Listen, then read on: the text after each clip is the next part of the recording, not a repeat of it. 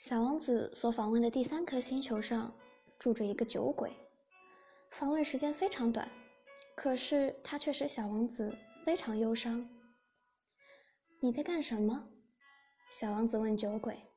这个酒鬼默默地坐在那里，面前有一堆酒瓶子，有的装着酒，有的是空的。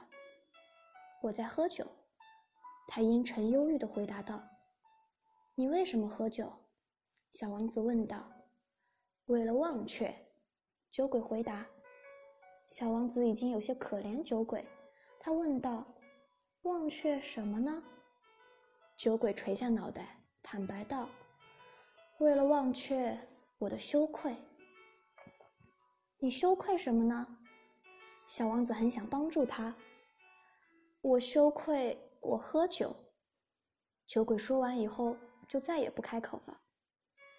小王子迷惑不解的离开了。大人们的的确确够古怪的。一路上，小王子心里总这么想。第四颗行星是一个商人的星球，这个人忙得不可开交。小王子到来的时候，他甚至连头都没有抬一下。小王子对他说：“您好。”您的香烟灭了。三加五等于三加二等于五，五加七等于十二，十二加三等于十五。您好，十五加七二十二，二十二加六二十八。啊，没有时间再去点着它。二十六加五三十一。哎呦，一共是五亿一百六十二万二千七百三十一。五亿什么？嗯，你还待在这儿呢。五亿一百万，呃，我也不知道是什么了。我的工作很多，我是很严肃的，我可是从来也没有功夫去闲聊。二加五得七，五亿一百万什么呀？小王子重复问道。一旦他提出了一个问题，是从来也不会放弃的。这位商人抬起头说：“我住在这个星球上五十四年以来，只被打搅过三次。第一次是二十二年前，不知从哪里跑来了一只金龟子来打搅我。”它发出一种可怕的噪音，使我在一笔加减法上出了四个差错。第二次是在十一年前，我风湿病发作，因为我缺乏锻炼所致，我没有功夫闲逛。我可是个严肃的人。现在这是第三次，我计算的结果是五亿一百万，几百万什么？这位商人知道，要是想要安宁是无望了。就说道：“几百万个小东西，这些小东西有时出现在天空中。苍蝇吗？不是，是些闪闪发亮的小东西。是蜜蜂吗？不是，是金黄色的小东西。这些小东西叫那些懒汉胡思乱想。我是个严肃的人，我没有时间胡思乱想。啊，是星星吗？对了，就是星星。”你要拿着五亿颗星星做什么？五亿一百六十二万七百三十一颗星星。我是严肃的人，我是非常精确的。你拿这些星星做什么？我要它做什么？是呀，什么也不做，它们都是属于我的。星星是属于你的，是的。可是我已经见过一个国王，他，国王并不占有。他只是进行统治，这不是一码事。你拥有这许多星星有什么用？富了就可以去买别的星星。如果有人发现了别的星星的话，小王子自言自语地说：“这个人想问题有点像那个酒鬼一样。”可是他又提了一些问题：“你怎么能占有星星呢？那么你说星星是谁的呀？”实业家不高兴地顶了王子一句：“我不知道，不属于任何人。那么他们就是我的，因为我是第一个想到的这件事情的。这就行了吗？那当然。如果你发现了一颗没有主人的钻石，那么这颗钻石就是属于你的。当你发现一个岛是没有主的，那么这个岛就是你的。当你首先想出了一个办法，你就去领一个专利证。”这个办法就是属于你的。既然在我之前不曾有任何人想要得到这些星星，那么我就占有这些星星。这倒也是，可是你用它们来干什么呢？小王子问。我经营管理这些星星，我一遍又一遍地计算它们的数目，这是一件困难的事。但我是一个严肃认真的人。小王子仍然不满足，他说：“对我来说，如果有一条围巾，我就可以用它来围着我的脖子，并且能带走它。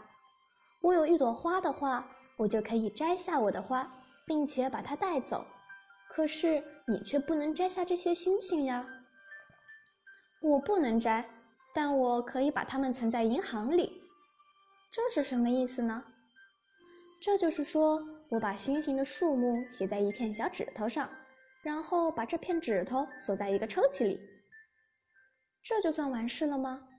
嗯，这样就行了。小王子想到，真好玩，这倒蛮有诗意的。可是，并不算是了不起的正经事。关于什么是正经事？小王子的看法与大人们的看法非常不同。他接着又说：“我有一朵花，我每天都给它浇水。我还有三座火山，我每星期都把它们全打扫一遍，连死火山也打扫。谁知道它会不会再复活？我拥有火山和花，这对我的火山有益处，对我的花也有益处。但是你对星星并没有什么用处。”商人张口结舌，无言以对。于是小王子就走了。大人们的的确确够古怪的。一路上，小王子心里总是这么想。第五颗行星非常奇怪，是这些星星中最小的一颗。行星上刚好能容得下一盏路灯和一个点路灯的人。小王子怎么也解释不通，这个坐落在天空某一个角落。既没有房屋又没有居民的行星上，要一盏路灯和一个点灯的人有什么用？他又不禁思量：可能这个人是个糊涂虫，但他比起国王，比起那个爱虚荣的人，那个实业家和酒鬼，却要好一些。至少他的工作还有点意义。当他点着了他的路灯时，就像他增添了一颗星星，或是一朵花。当他熄灭了路灯时，就像让星星或者花朵睡着了似的。这差事可真美妙，就是真正有用的了。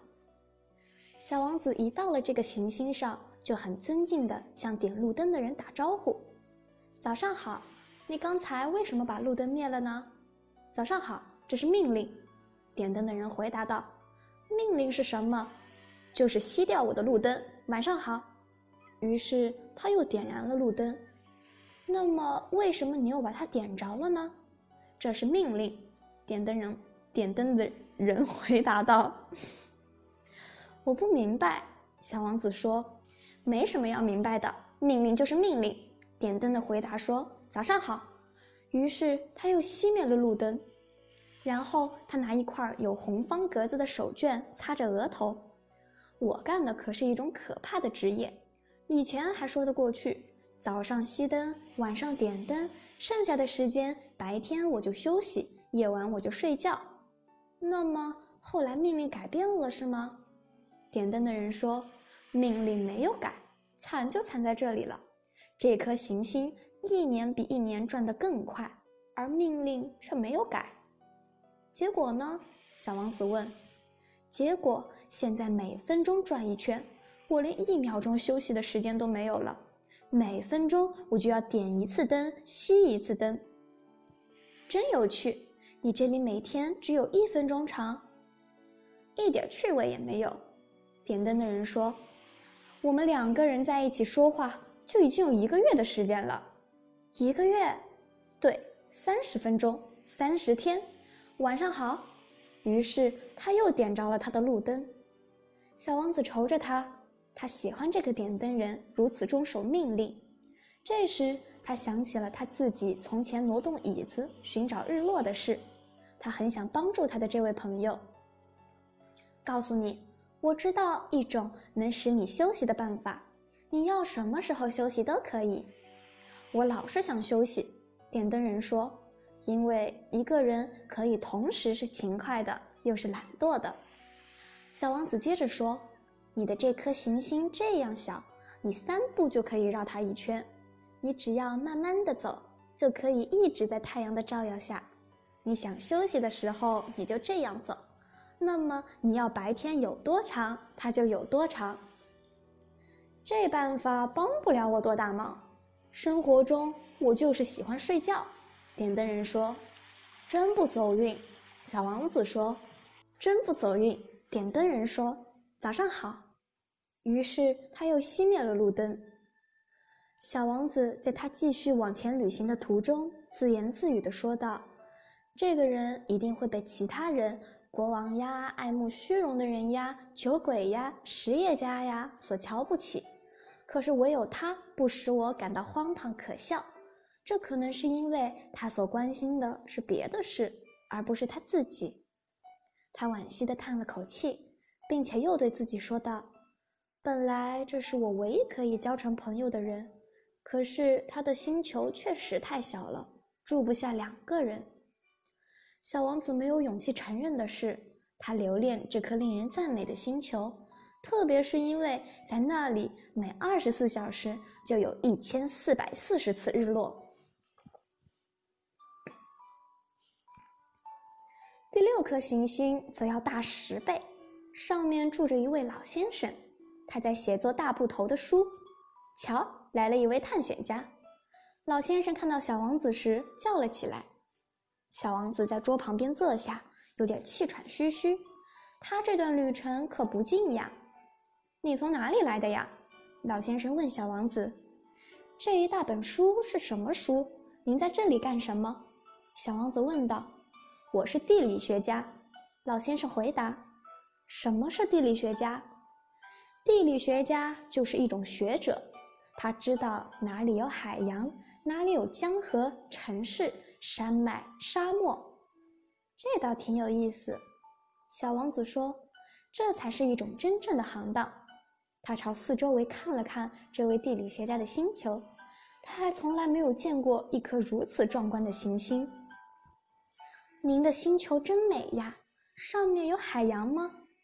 这我没法知道。地理学家说：“啊。”小王子大失所望。那么山脉呢？这我没法知道。地理学家说。那么有城市、河流、沙漠吗？这我也没法知道。地理学家说。可您还是地理学家呢，一点儿不错。地理学家说。但是我不是探查家，我手下一个探查家都没有。地理学家是不去计算城市、河流、山脉、海洋、沙漠的。地理学家很重要，不能到处跑，他不能离开他的办公室，但他可以在办公室里接见探查家。他询问探查家，把他们的回忆记录下来。如果他认为其中有个探查家的回忆是有意思的，那么地理学家就对这个探查家的品德做一番调查。这是为什么呢？因为一个说假话的探查家会给地理书带来灾难性的后果，同样，一个太爱喝酒的探查家也是如此。这又是为什么？小王子问。因为喝醉了酒的人会把一个看成两个，那么地理学家就会把只有一座山的地方写成两座山。嗯，我认识一个人，他要是搞探查的话，很可能就是个不好的探查家。小王子说：“这是可能的。因此，如果探查家的品德不错，就对他的发现进行调查。不去看一看吗？不，那太复杂了。但是要求探查家提出证据来。例如，假使他发现了一座大山，就要求他带来一些大石头。”地理学家忽然忙起来：“正好，你是从老远来的吗？你是个探查家。”你来给我介绍一下你的星球吧。于是，已经打开登记簿的地理学家削起他的铅笔来。他首先是用铅笔记下探查家的叙述，等到探查家提出了证据以后，再用墨水记下来。怎么样？地理学家询问道。“啊，我那里。”小王子说道，“没有多大意思。那儿很小，我有三座火山，两座是活的。”一座是熄灭了的，但是也很难说，很难说。地理学家说道：“我还有一朵花，我们是不记载花卉的。”地理学家说：“这是为什么？花是最美丽的东西，因为花卉是短暂的。什么叫短暂？地理学书籍是所有的书中最珍贵的书。”地理学家说道：“这类书是从不会过时的。”很少会发生一座山变换了位置，很少会出现一个海洋干涸的现象。我们要写永恒的东西，但是熄灭的火山也可能会再复苏的。小王子打断了地理学家：“什么叫短暂？火山是熄灭了的也好，苏醒的也好，这对我们这些人来讲都是一回事。”地理学家说。对我们来说，重要的是山，山是不会变换位置的。但是短暂是什么意思？小王子再三的追问道。他一旦提出一个问题，是从不放过的。意思就是很快就会有消失的危险。我的花是很快就会消失的吗？那当然。小王子自言自语地说：“我的花是短暂的。”而且它只有四根刺来防御外物，可我还把它独自留在家里。这是他第一次产生了后悔，但他又重新振作起来。您是否建议我去看些什么？小王子问道。地球这颗行星，地理学家回答他说：“它的名望很高。”于是小王子就走了。他一边走。一边想着他的花。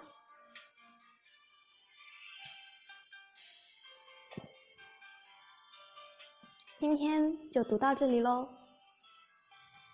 小王子终于要到地球了，明天开始就开始拍在地球发生的故事啦，各位。那么大家晚安。